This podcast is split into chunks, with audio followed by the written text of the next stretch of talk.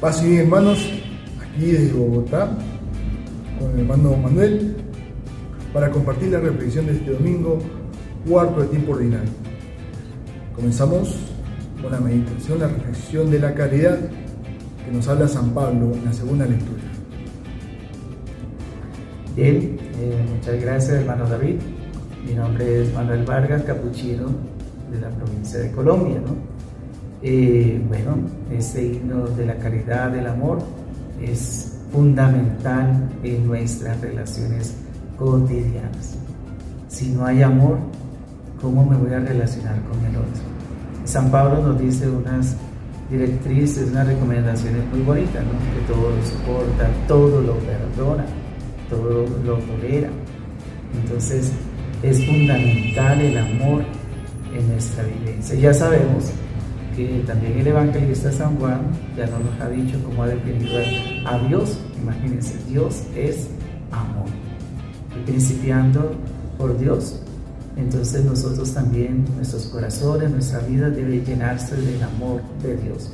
Fundamental para que nosotros podamos dirigirnos a las otras personas, para que el amor ¿sí? esté también fortalecido con la fe y la esperanza. Amor hablándolo en términos un poquito más de la actualidad, a nivel un poquito más de psicología, ¿sí? es pasión, ¿no? También se puede un, un, matiz que actualmente le damos hoy, hoy en día es hacer las cosas con pasión. Pero si lo hablamos evangélicamente, es el amor, en definitiva, la caridad. Como nosotros, de verdad, Dios, comprendemos que Dios nos ama y aún con nuestros errores. No es que se contente tanto en que estemos así en esa situación, pero nos ama.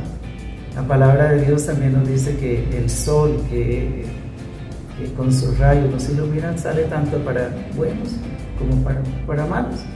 Y ahí está el amor de Dios que nos espera, que quiere que tengamos una verdadera conversión, pero por el amor. Oh, tus relaciones en todo sentido, tu relación con Dios, tu relación con los demás, tu relación con la naturaleza debe estar basado en el amor. ¿De qué sería vivir en una familia si no es por el amor? ¿De qué serviría eh, estar en una empresa si no es por el amor? ¿De qué serviría estar sirviendo si no es por amor? Cuidado que el amor es distinto al temor, porque la palabra de Dios también nos dice que donde hay amor no hay temor.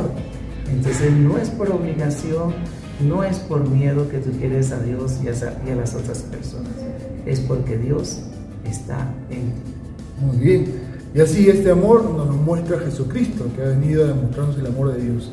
En el Evangelio vemos cómo después de que Jesús se da a conocer, comienza su misión, la gente lo escucha con mucha expectativa, pero después va a tener muchas personas que lo van a criticar, que no le va a gustar su mensaje. ¿Por qué?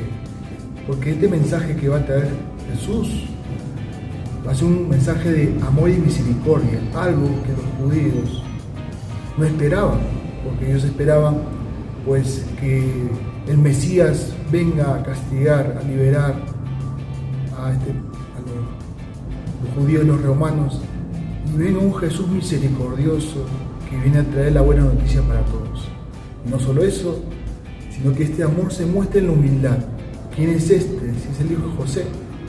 Pues así viene el amor de Dios, humilde, no, se muestra con soberbia, como lo dijo San Pablo, el amor no es soberbio, sino que todo lo contrario. Viene sostenido por la humildad. Si uno quiere amar, tiene que tener también la gracia de la humildad. Y esto lo muestra Jesucristo, trayéndonos este mensaje. Y no solo es eso, para recibir y dar amor, que hemos nacido para ello, pues tenemos que tener la gracia también de la sencillez de humildad para captar este amor. Por eso, en su tiempo, muchos no pudieron captar porque estaban llenos de prejuicios. Jesús viene a darnos esta buena nueva, que Dios nos ama y que nosotros también estamos hechos para amar. Dios te bendiga. En el nombre del Padre, el Hijo, el Espíritu Santo. Amén. Muchas gracias y saludos desde aquí, desde Colombia.